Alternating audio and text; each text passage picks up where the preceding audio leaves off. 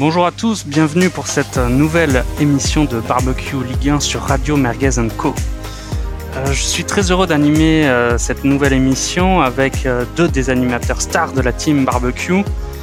je présente Zeno. Salut Zeno. Salut à tous. Et Jean-Michel Larguet. Salut Jean-Michel. Ouais, bonjour à tous. Bonjour public. Alors on va commencer. Je vous propose qu'on analyse tous les matchs de la 17e journée avec plus ou moins de, merguez dessus. Et on va commencer par ordre chronologique. On va commencer par les matchs de vendredi et on va défiler, dérouler le fil de l'émission et de la 17e journée. On va commencer par le premier match de vendredi 6 décembre, 19h. Le LOSC euh, Brest euh, à Lille. Il y a une victoire, un but à zéro avec un but de Osimhen à la 16e minute. Un penalty raté aussi par euh, Bamba en fin de match. Jean-Michel, j'ai ma première question vient, pour toi. Euh, est-ce que Osimhen, c'est l'arbre qui cache la forêt du côté lillois? C'est l'arbre qui cache la forêt. Disons que Osimhen, il a pour l'instant, il n'a marqué que des buts à domicile pour pour Lille. Ils ont encore gagné une victoire un peu euh, pas forcément très convaincante. Ils ont la Ligue des Champions qui est terminée maintenant pour eux. Euh, moi, je vais répéter ce que j'ai dit lors de la dernière émission. Euh, Lille, euh, je pense qu'ils là, ils sont quand même relativement bien classés ou plus haut que ce que leur niveau de jeu devrait leur permettre en Ligue 1. C'est pas un jeu très léché, c'est pas un jeu très attachant à voir, mais ils sont quand même relativement solides avec des individualités qui, qui sont assez fortes. On va répéter le même diagnostic. Ils ont perdu un certain nombre de bons joueurs. Là, ils ont quelques joueurs quand même qui arrivent à un peu se relancer. Sanchez, il commence à enchaîner les, les performances assez correctes. Euh, Icone, il a connu un gros, un gros trou, et y compris d'ailleurs dans son trou un accident de voiture. Et euh, là, il se relance. Ça commence à de redevenir euh, consistant. Là, il fait la passe décisive pour Ozymen. Voilà. Après, il reste quelques points noirs, comme euh, on va, on va quand même un peu dire la défense. Dès que ça devient dur, la défense, euh, elle coule un petit peu. Et puis Bamba, toujours un peu en difficulté. Ils essaient. Là, ils ont, voilà, ils lui ont donné le penalty à tirer qu'il a raté c'est quand même assez dur. Mais bon, euh, voilà, c'est une équipe correcte et avec son effectif, elle est à sa place. Euh, Zeno, Brest, euh, au final, confirme un peu l'image qu'on avait de cette équipe, c'est-à-dire qu'à domicile, c'est une équipe qui est redoutable. À l'extérieur, pour eux, c'est quand même beaucoup plus compliqué. oui, effectivement, on a bien vu que, que là, Lille était clairement supérieure. cependant, il y a quand même eu une fin de match qui a été plutôt plutôt bonne pour Brest. C'est dommage, ils se sont montrés euh, très maladroits. Euh, après, il reste, euh, il reste une, équipe de bas de tableau, mais à noter aussi le, gros match du gardien brestois, Larsonneur, qui, sans lui, je pense que l'addition aurait été bien bien pire. Donc maladresse de, de, Brest qui est vraiment dommageable pour le résultat final. Yes, tout à fait. Donc final, Lille est troisième maintenant aujourd'hui de, de, Ligue 1 avec 28 points. C'est plutôt correct par rapport euh, à leur cumul de calendrier avec la Champions League. Et ça me permet de faire une transition pour le match de Champions League de, de mardi. Euh, le dernier match de la campagne européenne de Lille de cette saison, c'était un déplacement à Stamford Bridge contre Chelsea. Une défaite 2 buts à 1 euh, rien à dire sur le match. Christophe Galtier avait fait tourner. Loïc Rémy a sauvé l'honneur, mais au final, Mike Maignan a fait un excellent match et leur a permis de, de repartir de Londres avec euh, des valises trop pleines. Est-ce que vous avez euh, une analyse par rapport à ce match ou c'était finalement sans intérêt? Bah, c'est toujours un peu bizarre ces matchs où sans enjeu, où le sort est déjà scellé. Euh, l'équipe de, Chelsea est en très grande forme en ce moment avec un Frank Lampard qui gère parfaitement son groupe et on voit euh, justement avec les buteurs euh, Tammy Abraham le jeune et César Aspilicueta l'expérience. Bon, Loïc Rémy, le, revenant, sorti de nulle part, il est toujours là, hein, quoi qu'on en dise. il n'est pas sans famille et en tout cas, il réduit l'écart, mais bon, ça reste un match sans grand intérêt moi je dirais même plus, moi j'avais carrément euh, retenté un pari sportif pour la première fois depuis quelques années. J'avais dit que Chelsea allait gagner. Il y avait une cote quand même à 1,16, donc euh, j'ai vraiment gagné beaucoup de pognon. Non, c'était marrant. Euh, clairement, Lille était venu pour euh, jouer un match, mais sans aucune ambition. et c'est aussi pour ça qu'il a mis Rémi titulaire contre son ancienne équipe Chelsea. par rapport à, à, Chelsea, justement, il y a quelque chose qui peut peut-être nous intéresser, nous qui analysons si, si, brillamment la Ligue 1. C'est l'autorisation de recrutement au final qui a été accordée à Chelsea récemment, avec Lampard qui a enchaîné directement en disant qu'il avait besoin d'un attaquant. Ça scelle quand même définitivement l'avenir de Olivier Giroud euh, du côté de, de Chelsea. Est-ce que vous ne voyez pas, vous, revenir à, en, France en, en, Ligue 1 On sait qu'il a des prétentions salariales qui sont quand même très importantes, donc ça limite quand même drastiquement le nombre de clubs euh, susceptibles de, de l'acheter. Est-ce que vous le voyez bien revenir dans, un, dans une des équipes de Ligue 1 là? Ça fait quelque temps qu'on entend parler de lui euh, peut-être à Lyon. Euh, on va en reparler. Lyon, euh, au final, ils ont eu une semaine euh, qui était très intéressante. Euh, mais c'est vrai que par exemple on voit que Dembélé euh, il est un peu dans le dur aussi en ce moment donc c'est pas forcément bête pour Lyon de recruter un, un, gars comme Giroud mais qui qui a pas un profil non plus très éloigné de, que, de celui de Dembélé. Mais après à part Lyon en France euh, qui pourrait le recruter ça moi je, je, ne sais pas trop. Marseille ils ont l'air d'avoir trouvé la bonne formule. Justement Lille pas sûr qu'ils aient le budget non plus pour faire ça euh, c'est quand même un peu compliqué pour un retour en France, mais moi je bien, j'aimerais bien voir ça. Après, il était même pas sur la feuille de match contre euh, sur ce match en Ligue des Champions. Il me semble qu'il a déjà joué en Ligue des Champions, donc il doit pas trop avoir la possibilité de la jouer par exemple avec Lyon, si tant que Lyon euh, fasse plus que deux matchs après le mercato. Après, est-ce qu'il est peut pas euh, plutôt aller dans une équipe euh, euh, avec des prétentions moindres, type Aston Villa, Crystal Palace ou comme ça de, première ligue, parce que un retour avec son profil, un retour en, Ligue 1, je veux dire le, le profil de l'attaquant. qui, qui reste dans la surface en pivot. Enfin, je, je sais pas, je, je vois pas très très bien dans quelle équipe il pourrait s'adapter. Justement, j'en parle après l'analyse de, Lille parce qu'au final, je le trouve euh, qui pourrait éventuellement faire une paire d'attaquants avec Osimhen, sachant que Galtier quand même cherche et tâtonne euh, pas mal sur son sur son animation offensive. Ça me paraît pas stupide d'avoir euh, un mec rapide, vif, euh, un peu une caricature hein, qu'on a du, du, football avec un mec rapide, vif et un mec plutôt en pivot qui, qui décale et qui dévie. Et je me dis que ça pourrait être une bonne idée. Après, effectivement, je, je partage l'avis que aux prétentions qu'il a au niveau salaire, ça me paraît compliqué pour Lille de, de l'acheter. On sait jamais. Après, si Lille arrive à vendre un, un gros joueur au mercato hivernal, pourquoi pas hein. bah, Enfin, dans tous les cas, il va quand même falloir qu'il joue pour euh, parce qu'il y a quand même des compétitions. Lui, il adore le maillot euh, de l'équipe de France et il va falloir qu'il joue quand même pour euh, conserver sa non, place. Non, non, non, il n'a pas besoin de jouer pour aller en équipe de France. Moi, je partage cet avis-là. Je pense qu'il n'a pas besoin de jouer pour euh, pour euh, pour euh, conserver sa place. Deschamps lui joue à juste titre un, amour inconsidéré et il a toujours été performant avec le maillot bleu. Et finalement, la règle de Deschamps qui dit il faut être performant et jouer en club, je pense qu'elle ne va pas s'appliquer pour son cas à lui. Mais dans ce, dans ce cas, il peut aller n'importe où. Que ça marche ou que ça marche pas, autant qu'il essaie de faire du football. Ouais, bien sûr. Vous croyez vraiment qu'il ira à l'Euro? Giroud? Ouais. Oui, je pense qu'il va y aller. Sûr et certain? Ben, On n'est jamais sûr de rien, surtout dans le football. On va pas reparier tout de suite des bouteilles de champagne. On adore parier des bouteilles de champagne. Et pourquoi pas un retour à Montpellier alors? Montpellier n'a pas le budget pour, euh, pour le prendre. Clairement pas. Et en plus, Montpellier a déjà une attaque du feu, oui. donc euh, ça sert à rien qu'ils qu'ils ont qu'ils empilent un, un, attaquant de très haut niveau supplémentaire là-dessus. Ouais. Ok, bah on verra bien, mais moi je pense qu'il faut qu'il change de club, évidemment, parce que là pour le coup, euh, si en plus Lampard dit qu'il faut recruter un attaquant alors qu'il est déjà barré par euh, par euh, Abraham et Batshuayi et euh, etc. Et les soigneurs, et, les, il y a les femmes de ménage aussi de Chelsea. Voilà, c'est ça. Euh, donc euh, il faut qu'il fasse quelque chose parce que franchement, s'il fait zéro match jusqu'à l'Euro, il ira pas. Ça, par mmh. contre, ça c'est certain. Ok, euh, je vous propose de parler du, du, second match de vendredi, un match assez intéressant. C'était le, le, la réception de de Lyon à, à Nîmes.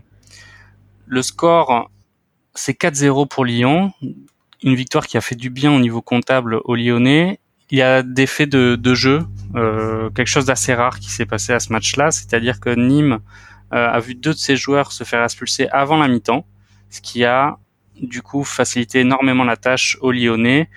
et à l'équipe de Rudy Garcia qui a pu faire tourner son, son effectif en vue du match ô combien important qu'il y a eu cette semaine en Ligue des Champions. Voilà. Est-ce que vous avez quelque chose à dire de particulier sur ce match, sur la prestation des Nîmois, sur la prestation des Lyonnais? Bah, il y a quand même euh, deux pailles qui jouent un rôle euh, euh, déterminant puisque il inscrit un doublé, puis après il est à l'origine du renversement pour avoir sur le troisième but. Je pense que c'est quand même et le match de Ligue des Champions ainsi que sa réaction après match euh, montre que c'est euh, le capitaine de l'OL et qu'il est déterminant pour cette équipe. Euh, le quatrième but, c'est pour le Danois Andersen, donc c'est à noter puisque c'est son sa première ouverture du score. L'exclusion de Bals, quand même, au bout de 5 minutes, n'a pas aidé une équipe de Nîmes euh, déjà très très en détresse euh, forcément. Après, euh, juste à noter que Depay a inscrit son neuvième but, c'était son centième match avec Lyon. Jean-Michel, les, deux expulsions, est-ce que tu les as vues et comment tu les juges? Est-ce que tu estimes que c'est normal? Est-ce que tu estimes que c'est sévère? Quand on a parlé de Nîmes la dernière fois, on a dit que euh, ce qui leur manquait cette année par rapport à l'année précédente, c'est que euh, ils étaient moins solides à domicile et qu'ils avaient un peu un état d'esprit euh, qui n'était pas à la hauteur de ce qu'ils avaient l'habitude de faire. Et là, justement, je pense que leur plan, c'était quand même de jouer assez agressif de provoquer un peu Lyon et c'est un plan qui a pas marché. Alors moi de ce que je vois la première expulsion est un peu sévère mais il y avait quand même euh, ils sont rentrés sur le terrain avec un peu le, le, couteau entre les dents. Donc la première expulsion est sévère mais quand même euh, bon c'était quand on voit les, images le mec il est quand même en train d'à peu près mettre son pied n'importe où à, à mi-hauteur euh, sur dans un duel c'est un peu sévère, mais c'est pas complètement déconnant. Et après, la deuxième, en fait, c'est l'accumulation des fautes par Nîmes il y a un premier carton qui est, qui est, qui est mérité et le gars il refait un gros tacle sans aucun contrôle euh, quelques minutes plus tard. Et là l'arbitre euh, il se dit que le premier carton rouge les a pas calmés, le carton jaune n'a pas calmé le mec, il ressort le deuxième. C'est un peu sévère mais euh, je pense que l'arbitre avait vu que les gars étaient arrivés sur le terrain pour faire peur aux, Lyonnais. Et, et, au final bon voilà ils ont pris deux cartons rouges en, à, 40 minutes c'est à 9 et contre Lyon que Lyon joue pas très bien ou bien, c'était vraiment mission impossible pour Nîmes qui est vraiment au fond du saut en ce moment moi là, je vois pas. Enfin, clairement, euh, Nîmes, euh, je pense qu'il y a que la trêve qui peut les aider à se remobiliser, à un peu euh, repartir un peu la tête fraîche et aborder les matchs de façon plus, on va dire, plus professionnelle. Ah, si si, moi, moi je vois, je vois aussi une, autre manière de, de, faire, de relancer la machine, surtout offensivement, c'est, un Mars, hein. parce que un Mars, c'est, ça repart. Quoi. Ouais, ouais, ouais, tout à fait. après, bon, pour parler de Lyon, de paille, il a encore été décisif. Euh, là, il était revenu sur le match précédent de blessure euh, et il n'avait pas été très très bon, mais là, clairement, euh, il a confirmé son statut de leader. Il est vraiment indispensable à Lyon. Je pense qu'on va parler de la Ligue des Champions, mais sur ce match-là, il est, il est, c'est vraiment l'atout maître de, de, Lyon. On peut parler d'Awar qui a été bon, et puis on peut aussi parler, on parlait des attaquants dans les grands, un peu les grandes équipes du championnat. Dembélé, il est quand même en retrait et c'est assez difficile pour lui. Et, ce maintenant depuis plusieurs semaines euh, ça coïncide un peu avec la forme de Lyon qui n'est pas exceptionnelle. Il est un peu à l'image de ça. C'est comme s'il était il avait perdu un peu sa sa grinta. Il est moins décisif. Il n'arrive pas à faire la différence. Alors que là par exemple contre Nîmes une grosse partie du match à 9 contre 11 c'est quand même censé être un boulevard pour lui quoi. Ouais, Jean-Michel, je, je, partage entièrement ton avis sur euh, sur Lyon et les hommes en forme et les du moment avec euh, Memphis et, et et effectivement Dembélé qui, est dans le dur en ce moment. Et effectivement, on va parler, on va faire une parenthèse, une belle parenthèse, euh, Ligue des Champions. Il y a eu ce match donc euh, Lyon-Leipzig mardi soir, 2-2 avec une première mi-temps que beaucoup estiment comme la pire première mi-temps donnée par l'Olympique lyonnais depuis le début de la saison, avec Leipzig qui mène deux buts à zéro sur euh, deux buts de, euh, sur penalty, et un, un miracle. Enfin moi je trouve que c'est un miracle un peu cette remontée lyonnaise, même si ça montre un, caractère euh, indéniable dans, dans l'effectif. Donc une réduction du score par Awar qui met un but splendide et euh, Depay qui euh, égalise en, en fin de match on fait d'abord l'analyse sportive, après on va faire l'analyse euh, euh, disciplinaire pardon, de ce qui s'est passé après. Zeno, est-ce que tu as vu le match? Oui. Euh, Alors j'ai vu le match. La première mi-temps a été catastrophique, hein. euh, sachant que Leipzig, euh, alors est une équipe euh, hyper dynamique. Donc c'est toujours le, principe de la galaxie Red Bull. C'est des des équipes avec des accélérateurs de particules qui forment des jeunes talents, un pressing très agressif, très haut, récupération du ballon euh, très haute pour euh, des contre-attaques. Alors forcément, ça laisse des espaces, mais il y a très peu de pertes de balles. Alors en première mi-temps, ça a été une boucherie. Euh, Lyon n'a pas sorti la tête de l'eau. Ça a été hyper plaisant à voir et au niveau, enfin, je parle côté Leipzig hein, parce que côté Lyon, c'était limite faute professionnelle tellement ils étaient mauvais. ben après la deuxième mi-temps, effectivement, il y a ce but avec cette inspiration d'Awar qui est euh, magnifique. Euh, je pense qu'il l'a, il l'a tenté. Euh, il l'a tenté, c'est rentré, c'était vraiment très très beau et on sentait quand même à 2-1 pour Leipzig que ça ferait rapidement 2-2 parce que les Lyonnais se sont vraiment transcendés. Il y a eu un gros discours du coach à la mi-temps euh, je pense que Rudy Garcia a su trouver les mots euh, bizarrement euh, parce qu'il n'est pas connu non plus pour ça, mais ils sont revenus sur le terrain conquérant et ça a donné justement ces deux buts et cette finalement égalisation de deux pailles qui, qui, a été effectivement méritée. Mais bon, un grand merci à Benfica qui permet à Lyon euh, d'accéder au huitième de finale de la Ligue des Champions. Euh, c'est surtout ça qu'il faut retenir, c'est le principal fait du match. Alors c'est très intéressant que tu, justement tu parles de, de Rudy Garcia parce que moi je voudrais euh, ouvrir un, un, débat sur cette composition d'équipe concoctée par, par Rudy Garcia. Cette tactique a été mise en place. On a vu rapidement au début du match que Lyon a proposé, a essayé de produire un pressing euh, assez agressif. Sur, on le voit très bien sur les quatre premières minutes ou cinq premières minutes, et au final, ça a été rapidement très désordonné, comme si ça n'avait pas été préparé. Au final, on a retrouvé un Raphaël défenseur gauche qui était passablement gêné par ce, ce côté gauche qui l'obligeait à revenir sur son pied droit pour systématiquement jouer avec ses partenaires. Un milieu de terrain qui était vraiment très en deçà de, de prestations de Ligue des Champions. Thiago Mendes, moi, je comprends pas quel est l'intérêt de ce joueur. Touzard, c'est un, un, combattant, mais alors euh, sa faute sur le penalty elle est indiscutable et dès qu'il a la balle dans les pieds avec un pressing euh, supérieur à ce que ce que ce qui est produit en Ligue 1, il, il perd il perd les pédales. C'était vraiment très très compliqué. Et toi, tu soulignes peut-être la causerie à la mi-temps de Rudy Garcia. Maintenant, euh, c'était aussi de sa faute d'avoir euh, d'avoir aligné un truc pareil en, en début du match? Qu'est-ce que t'en penses, Jean-Michel? Alors là, je, je, te trouve assez sévère parce que quand tu regardes la composition de Lyon sur le papier, c'est quand même assez séduisant. On a Dembélé devant qui est quand même, euh, il a quand même fait ses preuves, même si on a dit précédemment il est dans le dur. Après, on a quand même euh, Depay, Awar. Après Terrier, moi je suis toujours un peu, euh, c'est un c'est un bon joueur de Ligue 1, mais la marche au-dessus, euh, ça va être haut pour lui. Mendes est, décevant, mais on sait jamais. Il va peut-être retrouver le niveau qu'il avait à Lille précédemment. Touzard, il est quand même, bon, il est pareil, lui aussi, il a du potentiel. Il tarde un peu à confirmer, mais devant, ça aurait dû fonctionner et ils ont été paralysés par l'enjeu. Donc peut-être que justement il y a une causerie de, Garcia qui à la, à la mi-temps a rebooster ses joueurs, mais l'avant-match a pas dû dans le mental ils y étaient pas. Et après c'est vrai que les, les deux pénalties c'est quand même des fautes inconsidérées, c'est pas sérieux de leur part. Effectivement, euh, comme l'a dit Ben, euh, moi j'ai trouvé que Leipzig quand ils avaient le ballon, ils étaient vraiment très séduisants, ils allaient très vite vers l'avant.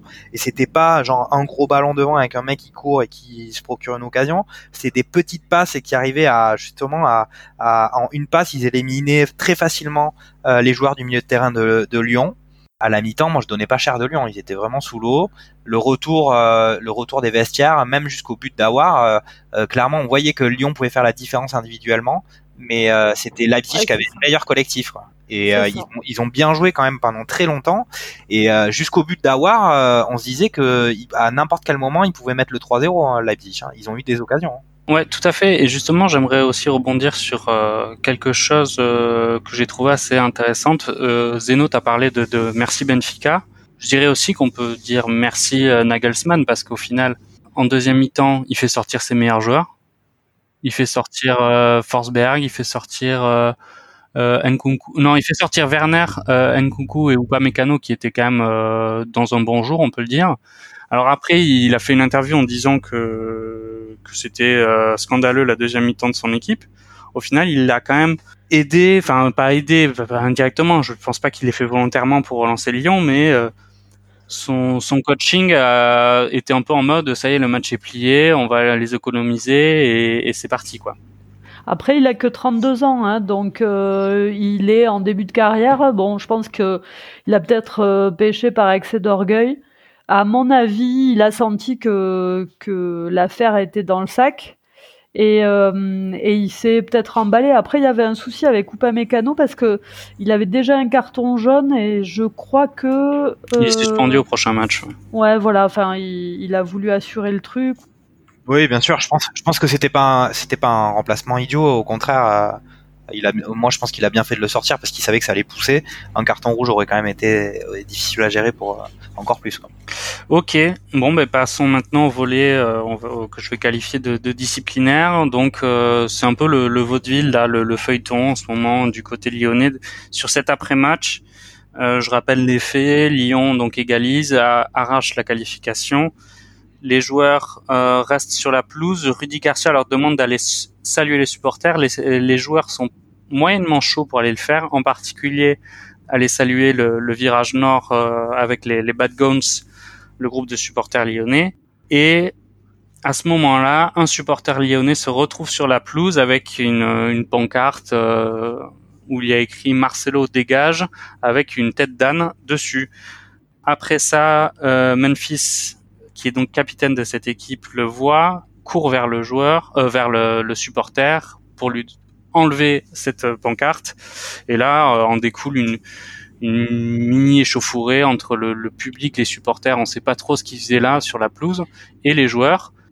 Et ensuite, il y a eu euh, beaucoup de, de, choses plus ou moins intéressantes. Une interview de, de Memphis où on voit qu'il il se responsabilise. Il, a, il avait l'air vraiment touché par ce qui s'était passé, à juste titre et euh, où il a défendu un, un joueur euh, donc Marcelo qui a l'air d'être assez apprécié sur le dans le vestiaire. Ensuite, il y a eu euh, Olas. Euh, Marcelo a également fait des bras d'honneur au public quand il a vu ça, quand il a vu ce qui s'est passé. Est-ce que c'est à blâmer ou pas? Olas a dit qu'il serait certainement sanctionné. Olas a également dit que le supporter incriminé serait interdit de stade. Et il y a eu du coup beaucoup de choses avec euh, la femme de Marcelo pour la petite euh, parenthèse people qui a laissé sur Instagram euh, un message où il dit que où elle dit que Lopez n'est pas du tout un, meneur d'hommes et que euh, avant il était membre des Bad Guns et que du coup il avait rien à faire là dans cette équipe là et que Memphis, elle remercie Memphis qui lui était un, un vrai leader. La question se pose de savoir si Marcelo veut partir et beaucoup de le supporter du Besiktas, l'ancien club de, de Marcelo, euh, le soutiennent et lui demande de revenir. Bon, ça c'est un peu pour la page euh, communication interne par Marcelo, qui a dit qu'il ne, au final, il me semble, ne, ne, voulait pas partir tout de suite. Quel est le rôle des supporters en fait aujourd'hui dans, un club? Quelle est l'importance qu'ils ont, en particulier à Lyon? Est-ce que c'est inadmissible ce genre de débordement, ou est-ce qu'au final ils ont le droit de se plaindre au vu des prestations mauvaises de leur club? Bon, a priori, ça faisait, il y a quand même des précédents euh, à l'encontre de, de, Marcelo. Euh, c'est un joueur qui est en fin de carrière, qui, je pense, euh, enfin, d'ailleurs, il a déclaré qu'il souhaitait quitter Lyon hein, dans les dernières heures. Euh, je pense qu'au niveau de sa situation euh, familiale, ses enfants, sa femme ne se sentent absolument pas en sécurité parce qu'il y a eu des précédents, alors just, justifiés ou pas, bon, peu importe mais en tout cas, euh, le joueur est complètement oppressé par cette situation. Euh, a priori, il y a eu des chants en début de match, donc euh, c'est pour ça que les, les, joueurs ne voulaient pas aller euh, saluer les, le virage nord.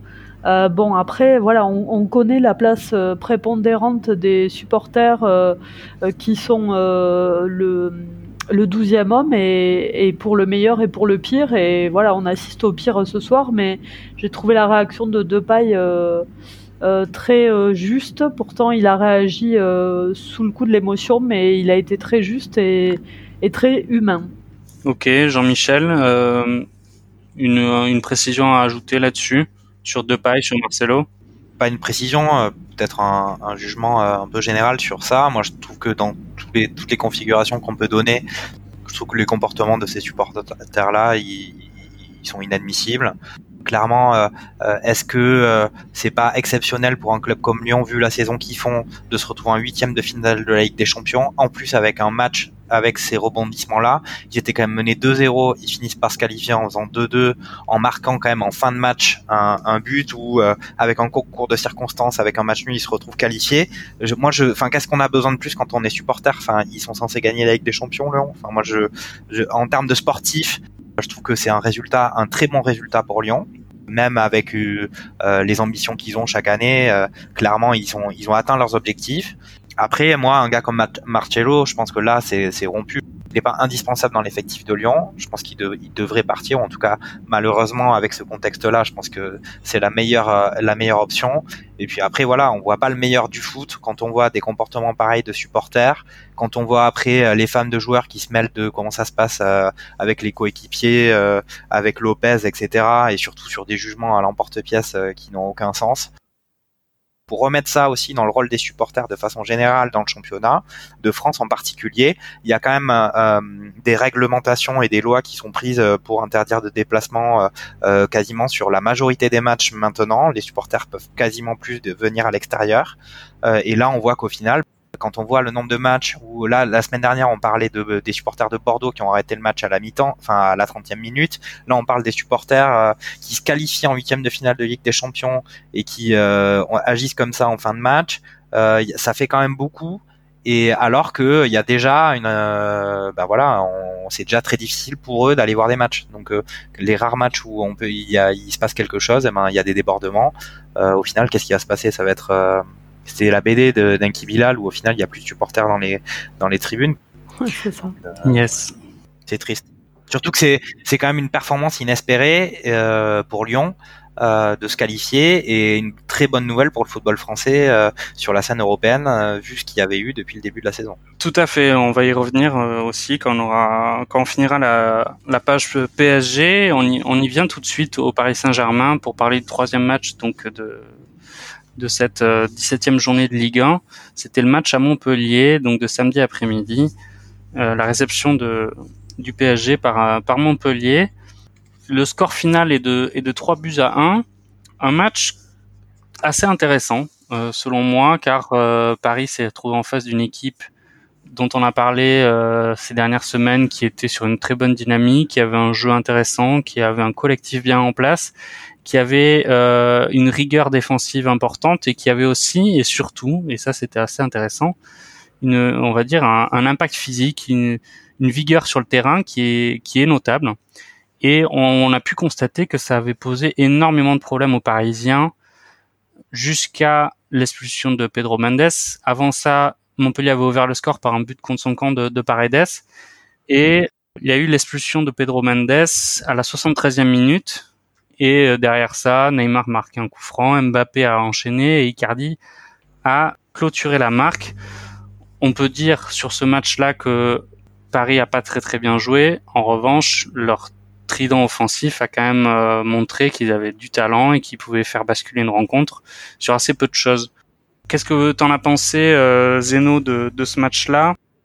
Je pense que c'était une confrontation un peu piège pour le PSG, puisque il me semble qu'ils avaient été euh, vaincus euh, deux fois, je crois, sur les, trois derniers déplacements à la Mosson. Alors effectivement, il y a Neymar qui provoque l'exclusion de... Alors je crois que c'est Pablo Mendes. Non, c'est Pedro.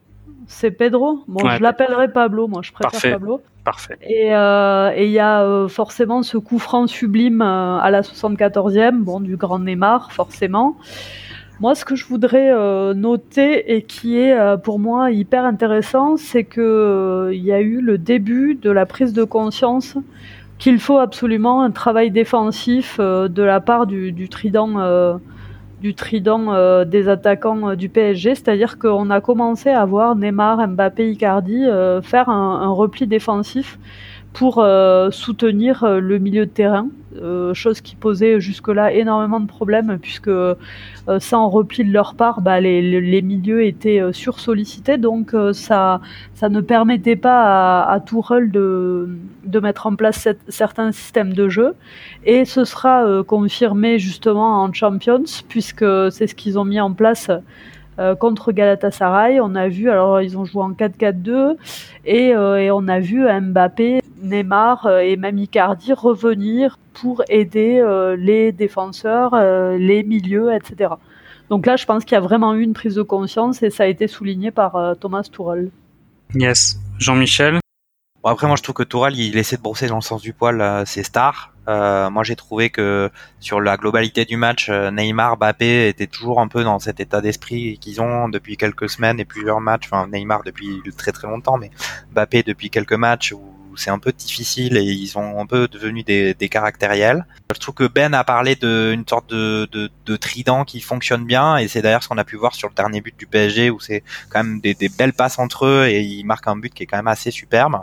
Mais ce qu'on peut dire, c'est que un peu comme pour Nîmes contre Lyon, euh, Montpellier, ils sont dit, leur plan de jeu, c'était quand même de faire peur physiquement et de d'essayer de, compacter physiquement le PSG.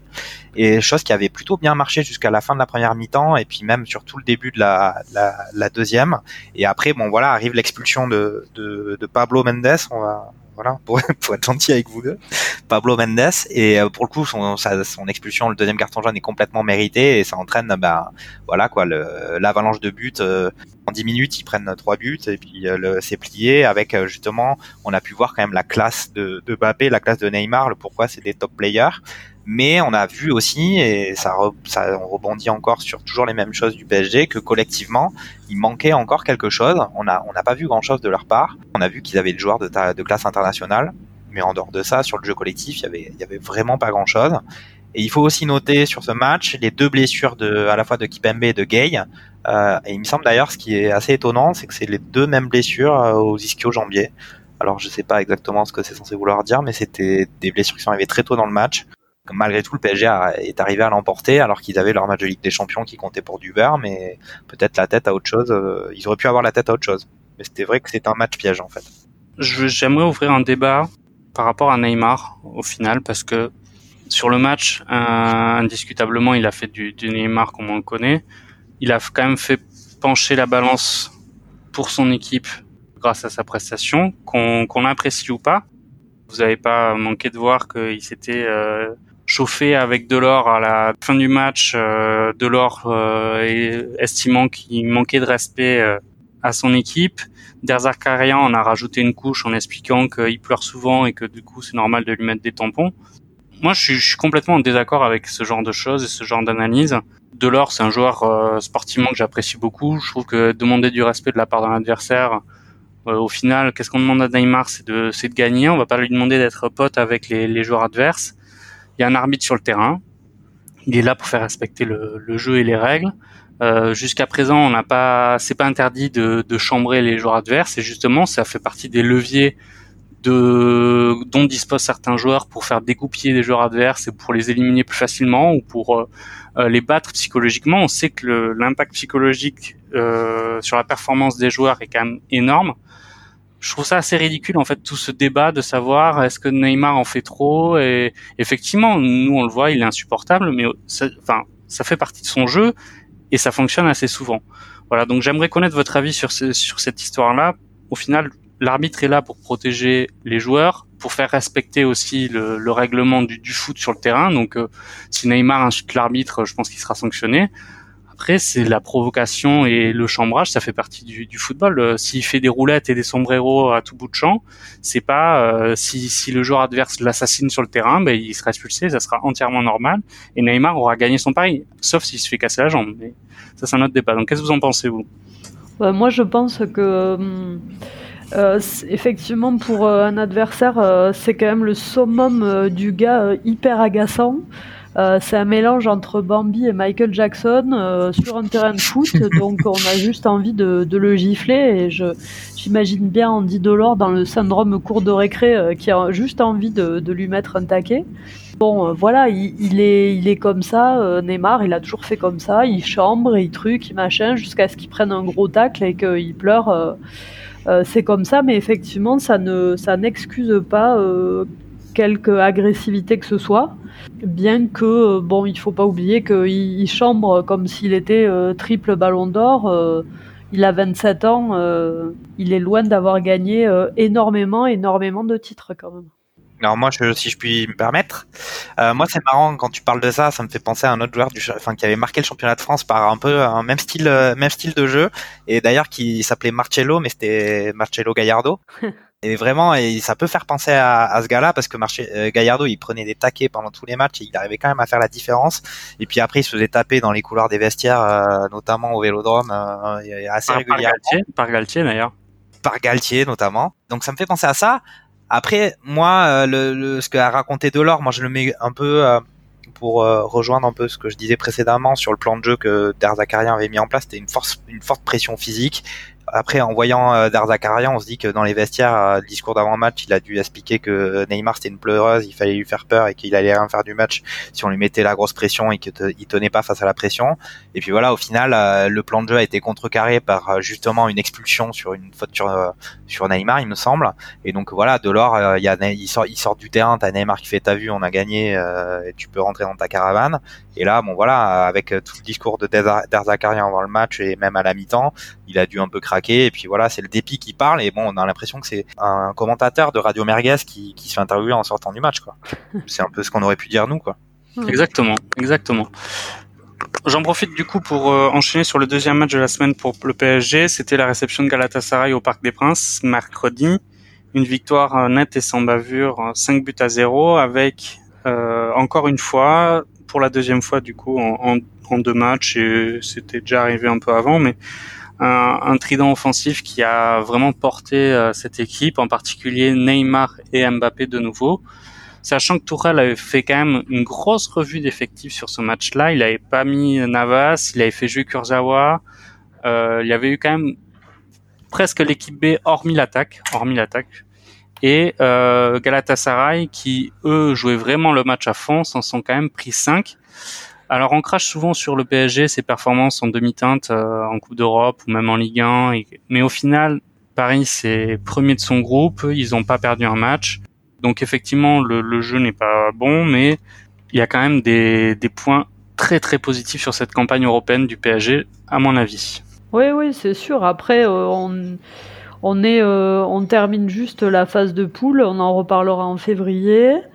Euh, c'est toujours pareil, hein, parce que le, prince charmant euh, peut se transformer rapidement en, vieux crapaud pourri euh, en début d'année quand il se fera éliminer des huitièmes. on a vu un très beau match de Paris, effectivement. Après, Galatasaray en face, c'était catastrophique. Quoi. Je sais pas s'ils ont arrêté de s'entraîner la semaine, mais c'était hyper violent de, de néant, d'ailleurs.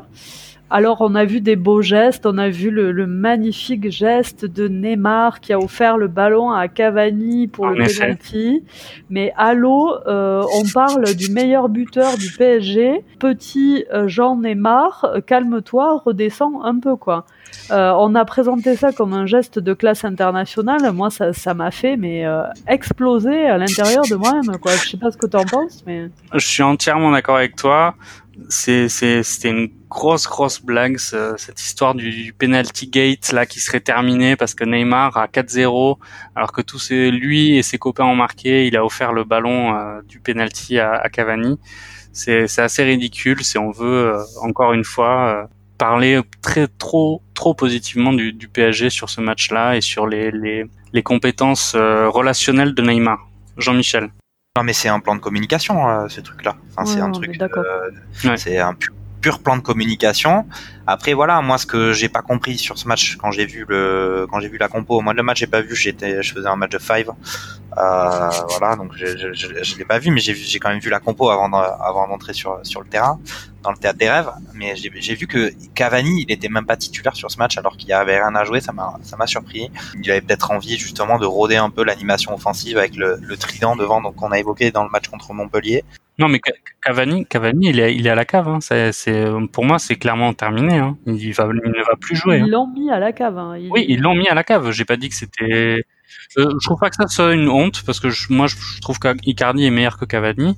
En revanche, non, mais attends, il y a des il y a des manières de faire. Enfin, c'est le meilleur buteur du PSG. Il a apporté à l'équipe un truc incroyable. C'est c'est quand même un, joueur de classe mondiale et, enfin être relégué comme ça sur le banc. Euh, quand il l'a fait rentrer pour 5 minutes euh, sur le dernier match euh, contre, je crois que c'était contre Montpellier justement. Bon, non quoi. non mais moi, je trouve que cette fin de Cavani, là, pour le coup, ils avaient l'occasion de jouer un match où il n'y avait pas d'enjeu. C'est un peu, c'est un peu décevant. Pourquoi il partirait pas au mercato? Moi, je pense qu'il faut, il devrait partir. Ah oui, c'est sûr c'est sûr. C'était, c'était ces dernières minutes euh, avec le maillot du PSG sur les épaules en Ligue des Champions. Ouais, mais tu vois, c'est encore une fois, enfin, c'est tellement français, il y a, y a, aucun respect, quoi. Enfin, je veux dire, il, ça choque pas forcément les supporters en plus, hein. Dire que c'est typiquement français, euh, moi je sais pas, non, il y a plein de joueurs qui partent des clubs. Là, tu vois, par exemple, Icardi, il est bien parti de son club où il était capitaine, l'Inter, euh, de façon rocambolesque, et il n'y a pas eu de respect des supporters. Enfin, Icardi, il est parti dans des conditions un peu hardcore quand même. Déjà, il était plus capitaine. Euh, sa femme faisait euh, la pluie et le beau temps euh, dans la presse People et révélait tout ce qui se passait dans le vestiaire. Enfin, c'était une catastrophe, quoi. Donc, je veux dire, on parle de Cavani qui est quand même un, un, un modèle justement pour la jeunesse, qui est quelqu'un d'extrêmement droit, qui ne fait jamais de sortie médiatique, qui est très discret, qui, enfin, qui est très respectable. Hein, donc. Je Zeno, je suis pas, je suis pas trop d'accord avec toi au final. Euh, c'est le meilleur buteur du PSG, je suis d'accord. Euh, il a le salaire qui va avec, il a le statut qui va avec au Parc des Princes. Après, c'est les, les, exigences du, du haut niveau. S'il y a un joueur qui est meilleur que toi au même poste, le, le, rôle de l'entraîneur et le rôle du collectif, c'est c'est de c'est soit d'essayer de de te faire euh, te bah, motiver, de te mettre meilleur. Mais dans tous les cas, je pense que dans tous les grands clubs européens, s'il y a un joueur qui devient meilleur que l'autre au même poste, il, Alors, dans la même équipe, euh, partons sur le cas Neymar qui revient de blessure. Euh, que dit Tourelle? Il faut le faire jouer, il faut le faire jouer, il faut le faire jouer. Je pense que sur les premiers matchs qu'il a rejoué, il a été quand même assez moyen, voire moyen moins. Il y avait des joueurs bien meilleurs que lui qui avaient été, qui avaient assuré l'intérim pendant qu'il était blessé. Or, on a forcé quand même le trait parce que c'était Neymar. Bien sûr, mais c'est le même cas que Griezmann en équipe de France pendant longtemps. Absolument pas. Euh, n'importe quoi. non mais euh, le, management, il y a, un management quand même qui est évidemment différencié selon les joueurs. Et après, clairement, les gens au PSG, ils se sont dit que voilà, ils pouvaient pas, ils miseraient pas sur Cavani parce que son potentiel était derrière lui. Donc euh, c'est aussi pour ça que la gestion de ce gars-là, c'est qu'il lui monte la porte, quoi. Ouais, et avec euh, aucun respect. Tout à fait. Moi, je, suis complètement d'accord avec euh, ce qui vient d'être dit. Et on dirait euh, Giroud en équipe de France, c'est pareil. Mais à l'inverse, non? Ouais, ouais, tout à fait. Voilà, c'est une image miroir, quoi. Exactement. Ok, bon, on a passé pas mal de temps sur ces trois premières affiches de Ligue 1 et donc du coup sur ces trois matchs de Ligue des Champions. Jean-Michel, tu commencé à en parler tout à l'heure effectivement, il y a quand même une euh, parenthèse qu'on n'attendait pas au final sur euh, cette campagne européenne des clubs français, c'est que en Ligue des Champions, en huitième de finale, il y aura donc deux clubs français et c'est la première depuis bien longtemps. Euh, il y a que des équipes du, des top 5 grands championnats européens et je nous mets dedans de manière complètement avec un chauvinisme énorme. Sinon, il n'y a aucun autre championnat qui est représenté. C'est assez rare. On avait parlé il y a longtemps et Infantino a du mal à, à nier ce, ce projet qui des grands grands euh, grands grands clubs européens qui seraient de, de cloisonner encore plus la Coupe d'Europe ou d'en créer une nouvelle qu'avec des, des grandes puissances européennes. Au final, ils l'ont déjà sur cette année en tout cas. Euh, il y a eu des surprises. L'Ajax éliminé, ça a été quand même une grande surprise au final, il y a que donc les, les cinq grands championnats qui sont représentés, qui seront représentés en huitième de finale, donc Angleterre, Allemagne, Italie, France et Espagne, et la France qui sort son épingle du jeu et qui donc va gagner pas mal de points UEFA euh, par rapport à ses concurrents directs que sont le, Portugal ou la Russie ou, d'autres. Voilà, est-ce que vous avez un mot à dire sur euh, cette campagne européenne qui se prolonge euh, ce soir en, en Europa League, mais il n'y a rien à jouer pour les clubs français? Radio Merguez essaiera de faire un, une émission complète juste sur la Ligue des Champions. Après, moi, je, comme je l'ai dit sur, euh, quand on a parlé de Lyon, c'est inespéré pour Lyon de se qualifier vu euh, l'année, la, cette deuxième partie de 2019 qu'ils ont faite. Le PSG, il est à leur place et effectivement, ils ont été quand même très solides en Ligue des Champions. Après, maintenant, on va arriver des matchs à, élimination directe. On va voir ce que ça va donner. Hein. Il va falloir performer contre potentiellement des, des grosses équipes et faire des grosses performances euh, pour le PSG et ça va, voilà, enfin, ça va jouer sur euh, deux matchs. Quoi. Mais ils vont, ils vont arriver en finale, hein, Jean-Michel. Je, je te l'ai dit la dernière mission. en Paris euh, du Champagne, donc? Exactement.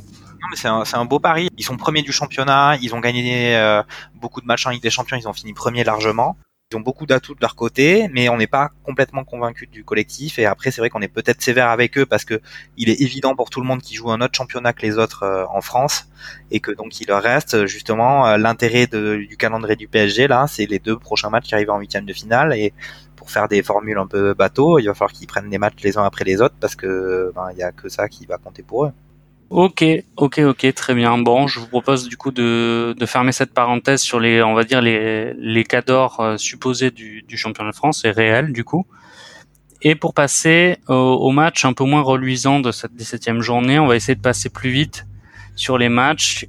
On va commencer par euh, Monaco-Amiens, Monaco à domicile qui gagne 3-0 contre Amiens pas grand chose à, à dire. Euh, Monaco semble avoir trouvé son rythme de croisière.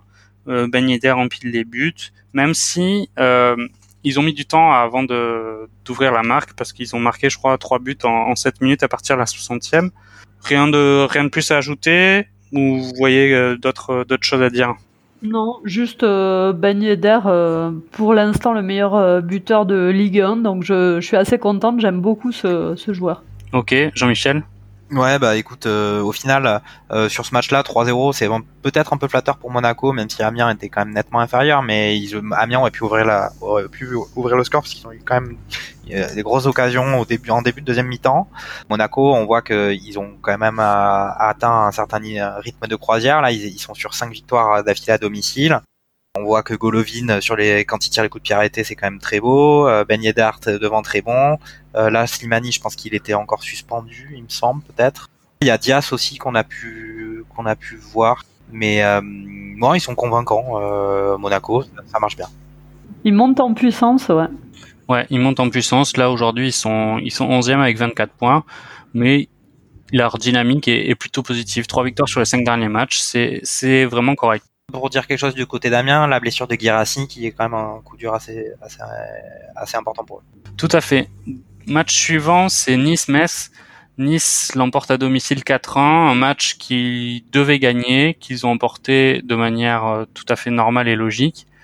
Quatre buts, aucun but de Dolberg, c'est à noter, avec une prestation très bonne de la part de, de deux milieux de terrain niçois qui semblent un peu porter ce, collectif de, de Vieira, c'est Cyprien et, et Lesmelou. Lesmelou, il me fait un peu penser à Ferré, un peu, c'est un peu le même style de joueur, euh, assez grand et lancé, qui a une technique qui est vraiment sûre, qui a l'air d'être euh, pas très rapide et qui finalement fait, en ce moment, il fait de très très bonnes prestations du côté niçois. Et encore une chose à, à ajouter, cette blessure de Youssef Attal. Ouais. Moi, euh, je suis un peu triste pour lui et euh, c'est une grave blessure. Ouais. Après, je je sais pas si vous avez vu les images, Ouais. mais je pense qu'il va il va regretter longtemps cette cette euh, Neymarisation qu'il a voulu avoir côté droit au niveau du poteau de corner où il a tenté un, un un élastico sur le sur le défenseur. Au final, il rate son geste et il se casse le genou c'est un peu risible, même si au final euh, c'est très dommageable pour lui. Euh, on lui souhaite un, un bon rétablissement, mais je pense qu'il va hésiter la prochaine fois qu'il va retenter ce genre de geste euh, qui sert à rien euh, au niveau du poteau de corner. Ouais, t'es sévère un peu parce que c'est un peu son, enfin c'est son style de jeu quand même. Hein. C'est un peu, est- c'est un peu un croqueur quand même, Astal. Après, c'est vrai que c'est cette tentative de virgule, c'est devenu un, un point final pour son année 2019. Euh, Zeno, un, un- un commentaire à ajouter sur ce match? Euh, écoute, euh, non, mais c'est barragiste. euh, je leur souhaite euh, bien du courage, hein, c'est tout. Très bien, on va enchaîner sur euh, une autre équipe qui est en très très bonne dynamique en ce moment, c'est Rennes, qui a fait une, donc une campagne européenne catastrophique, qui a gagné 2-0 euh, aujourd'hui euh, son dernier match de d'Europa League, et qui donc là a gagné à domicile contre Angers.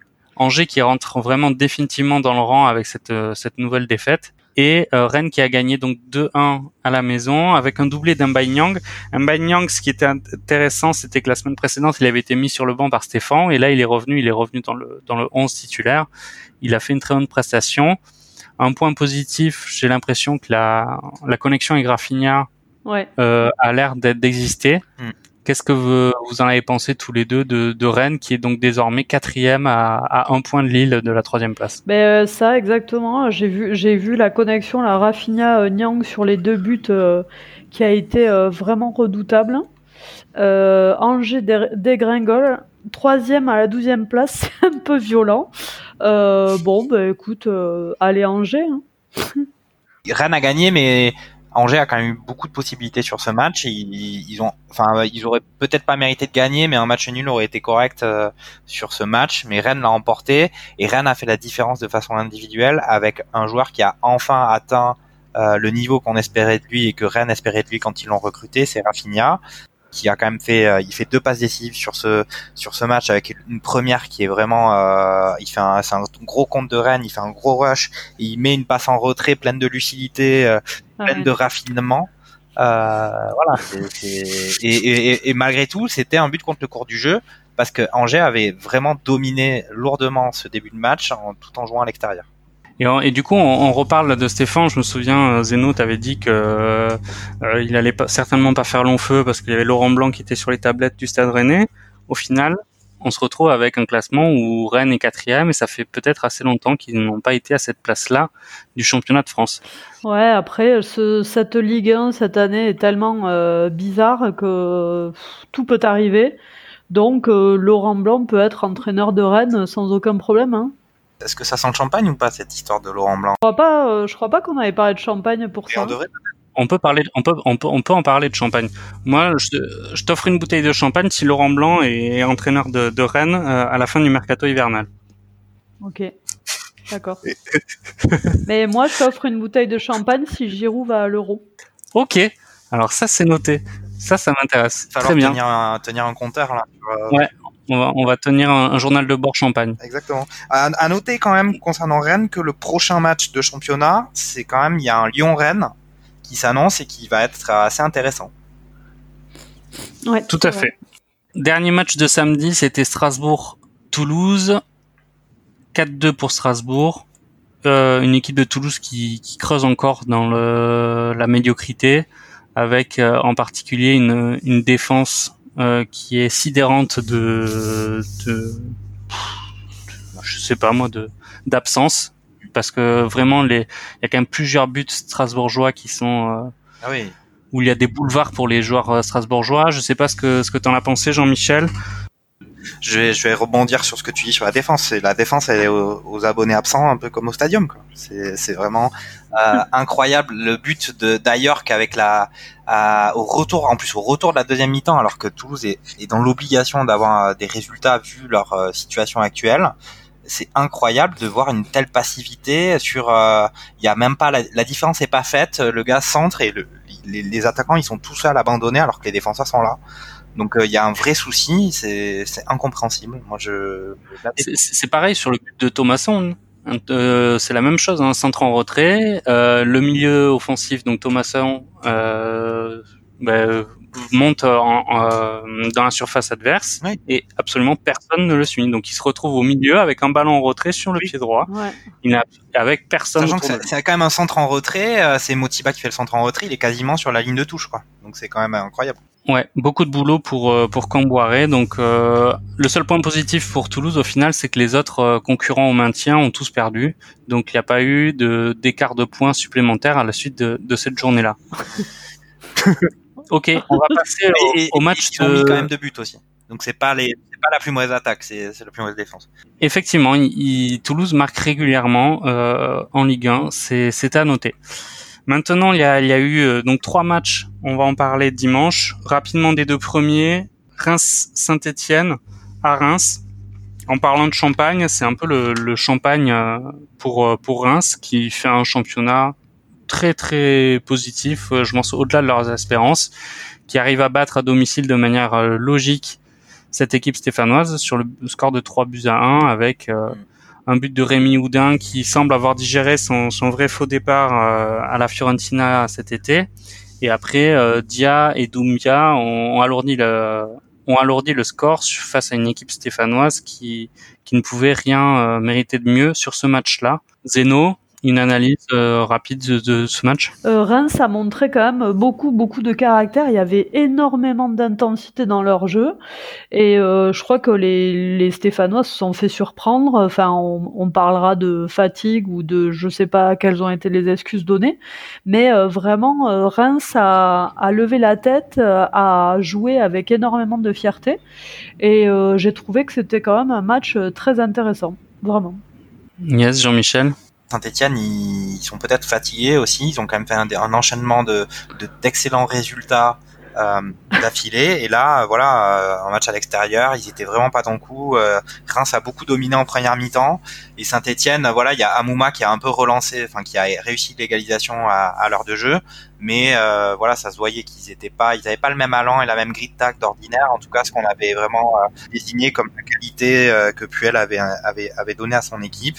Et puis on peut aussi voir que bah, un gars comme Boutbouz a été vraiment pas terrible sur ce match. Euh, il est d'ailleurs sorti. C'est assez intéressant ce que tu ce que tu soulignes là, euh, Jean-Michel. Au final, Puel, ce qu'on soulignait sur les précédentes euh, émissions et sur les précédentes journées, c'était qu'il avait réussi à, à mettre, à, à, lancer ou relancer des, des, joueurs assez jeunes ou, de, de, futures pépites du, du de Saint-Étienne. Pour ce match-là, il avait quand même choisi de relancer au final des cadres supposés au début de saison de cette équipe, M. Villa, Boudbouz, Diony.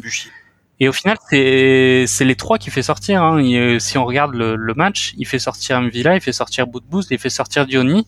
Il laisse les jeunes qui, en principe, euh, avaient moins de, de, de responsabilités dans le, dans le collectif stéphanois, et il sort cela. Euh, c'est quand même un message fort de, de sa part, je trouve. Ouais, mais pas très concluant parce qu'au final, ces changements, euh, enfin, au final, ils, ils ont réussi à égaliser à l'heure de jeu, puis derrière ils ont pris deux buts. Donc euh, ça veut dire que les changements que Puel a effectués n'ont pas été, ont pas apporté leurs fruits. Bien sûr, mais ou sinon que les joueurs qu'il a mis sur le terrain pour les relancer n'ont pas donné satisfaction et qu'au prochain match, euh, certainement qu'il les, qu'il les remettrait au placard un petit les Deux, je pense que c'est les deux quoi. Enfin, c'était pas, ils, ils étaient pas, et je pense que c'était peut-être euh, la dynamique de groupe qui, qui était pas là. Ok, euh, match de 17h, on va faire très rapidement sur ce match euh, à la Beaujoire entre Nantes et Dijon. Victoire de Nantes, un but à zéro avec un but de, Ludovic Blas, une bonne pioche de mercato euh, qu'avait souligné, il me semble, Christophe sur au tout début de, nos podcasts. Voilà, une victoire un but à zéro. Nantes qui avait vraiment besoin de, cette victoire pour euh, essayer de, de stopper et ou relancer une dynamique. Donc là, il reste sur deux victoires sur les trois derniers matchs. Euh, un mot à dire là-dessus? Oh, juste que Dijon, enfin c'est un peu dommage parce qu'ils ont été euh, très très bien organisés euh, défensivement, euh, mais alors en attaque une inefficacité assez troublante, manque de poids, manque manque de tout. Et puis Nantes, ceci dit, a été dominateur de son de son côté, mais hyper inefficace. donc ça a donné un match assez pauvre finalement. Euh, donc euh, Nantes premier tiers du classement et ben Dijon euh, c'est ils sont juste avant la zone d'alerte quoi. Ouais ouais, mais ils sont pas loin quand même. Ouais. Ok, bon et maintenant on va parler de cette belle affiche, de ce dernier match de la 17e journée, une belle affiche historique et même sur le papier. et ça a été un, assez joli match je trouve. ce, cette OM Girondin de Bordeaux au Vélodrome, donc avec cette victoire, une nouvelle victoire de l'Olympique de Marseille, 3 buts à 1. Euh, Jean-Michel, je te laisse euh, en parler de ce match et de et faire une analyse euh, toujours pleine de merguez. À la mi-temps, il y avait un 0 pour Bordeaux, avec un, au final un Marseille qui était un peu éteint, qui avait un peu du mal à, à déployer leur jeu. Et puis après la mi-temps, c'est une équipe de Marseille qui est revenue sur le terrain complètement transformée dans l'état d'esprit, avec un gros pressing devant un peu un peu partout et qui derrière ils ont enchaîné avec euh, un but euh, dès quasiment au bout de trois minutes sur le terrain en deuxième mi-temps un but d'Amavi un peu l'homme en forme aussi quand même de Marseille qui a été très critiqué et qui là ça fait plusieurs matchs où il fait des très belles performances Et puis après derrière, un, but à l'art de jeu de Sanson, qui est un joueur que j'affectionne et que je me suis fait piquer à Montigazon et qui ça m'avait affligé pendant pendant plusieurs jours et qui enchaîne lui aussi les bonnes prestations. Et euh, tout comme euh, sur le but en, en, toute fin match de Radonic euh, avec une passe décisive de Rongier qui lui aussi confirme euh, bah, sa belle intégration au final après quelques matchs un peu moyens et qui en fait son niveau de performance et, et sa qualité de l'intégration ben, est complètement en lien avec l'état de forme de la globalité de l'équipe avec une accumulation d'excellents résultats. Là, au final Marseille est un, est un, est un beau deuxième. On peut noter quand même que Bordeaux euh, après une, très bonne première, enfin une bonne première mi-temps euh, où ils ont ils ont quand même été euh, relativement ils, ont eu des bonnes phases de jeu et ils ont presque été un peu dominateurs. En deuxième mi-temps, ils ont peut-être ils ont peut-être été un petit peu trop ambitieux, c'est-à-dire qu'ils ont toujours cherché en permanence à relancer derrière et ça leur a coûté ça leur a coûté cher de faire ça. Euh, ils ont peut-être euh, voilà ils ont peut-être été ambitieux euh, par rapport à la, à la, la Grinta de Marseille et on peut aussi dire que physiquement Marseille était vraiment au point et qu'ils les ont ils les ont bougé sur ce secteur là. Yes, Zeno, Rongier, Sanson, c'est un peu la, la, la jolie trouvaille. Ouais, Ouais, ouais, je, je trouve que c'est c'est une charnière centrale euh, euh, très séduisante. Ils ont un, un super état d'esprit. Euh, Rongier, euh, bah, il vient de chez les un peu plus petits, donc c'est quelqu'un qui semble très humble. Sanson semble avoir ce même caractère de simplicité. Du coup, il joue simple, efficace. Euh, ça entraîne une dynamique d'équipe qui est propre, euh, ça entraîne un collectif aussi. Alors, je dis pas que c'est des meneurs d'hommes, mais enfin, il y a, vraiment un bon état d'esprit. Je trouve que ça faisait longtemps qu'on n'avait pas vu euh, l'OM avec une image d'équipe aussi propre et simple, parce qu'il y avait souvent des problématiques soit individuelles, soit collectives. Mais là, vraiment, je, me, je surprends à être séduite vraiment par ce collectif. Mm. Ouais, ouais, ouais, tout à fait, tout à fait. À souligner quand même le, le très joli but de, de Yacine Adli, qui peut être une future pépite de, de Ligue 1, qui n'a pas encore choisi pour quelle euh, nation il, il jouerait entre l'Algérie ou, ou, la France. Il a été appelé en jeune en équipe de France et qui met un, un fort joli but, une très belle frappe à l'entrée de la surface.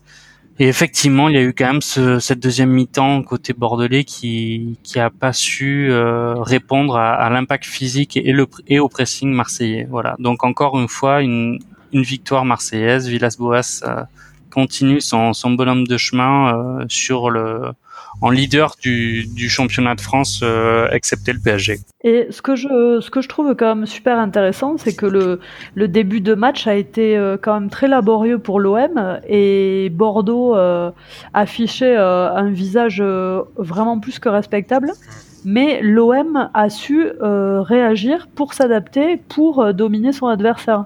C'est une chose qu'on ne voyait que rarement avant euh, dans les matchs de Marseille, où ils avaient tendance à euh, finalement euh, s'abattre et se laisser dominer par, par des forces mentales qui leur, étaient, qui leur faisaient défaut. Bon alors après c'est un peu différent euh, que pour Lyon parce que Lyon ils ont des résultats sportifs plus compliqués mais on peut aussi noter l'apport du public euh, au Vélodrome et qui voilà le 12e homme qui compte aussi. Après là c'est plus facile quand l'équipe justement ils sont leaders du championnat 19 euh, et de façon assez large avec des résultats probants qui s'enchaînent. C'est plus facile de supporter son équipe quand euh, elle fait des performances, mais là ils ont vraiment eu aussi un impact et on a vu que c'était tout un club et toute une voilà le club dans sa globalité qui était sur le terrain. Mais c'était assez sympa à, regarder. Ok, très bien. Bah, écoutez, on a terminé de ce débrief euh, de cette 17e journée et de cette euh, journée de Ligue des Champions des clubs français. Euh, Est-ce que vous avez un mot pour conclure sur cette émission? Alors moi, si moi si je peux faire une analyse euh, un peu générale, euh, si on regarde les, le classement du championnat, on peut noter que à l'heure actuelle, le premier c'est Marseille, ensuite le premier c'est Paris, ensuite ça fait Marseille, Lille, Rennes, Bordeaux, Nantes, Lyon, Saint-Étienne. On a parlé pendant longtemps d'un championnat où, qui était sans queue ni tête avec euh, n'importe qui et qui était n'importe où. Mais au final, euh, si on prend une photo euh, maintenant, il n'y a que les gros et les clubs historiques qui sont devant, à l'exception peut-être de Monaco, mais Monaco remonte la pente aussi. c'est vrai. C'est assez, assez, marrant. C'est prometteur. C'est vrai. C'est vrai, c'est vrai. Ok, très bien. Bon, ben moi, je, je vais profiter pour euh, conclure cette émission. Vous souhaiter une, une, bonne soirée, une bonne semaine et euh, plein de plein de merguez volantes pour cette 18e journée, avec aucune grosse affiche qui se détache, j'ai l'impression, hormis peut-être un Saint-Étienne-Paris euh, à Geoffroy Guichard. Voilà, bon ben salut à vous. Hein. Salut et vive les barbecues. Ouais, ciao. Ciao.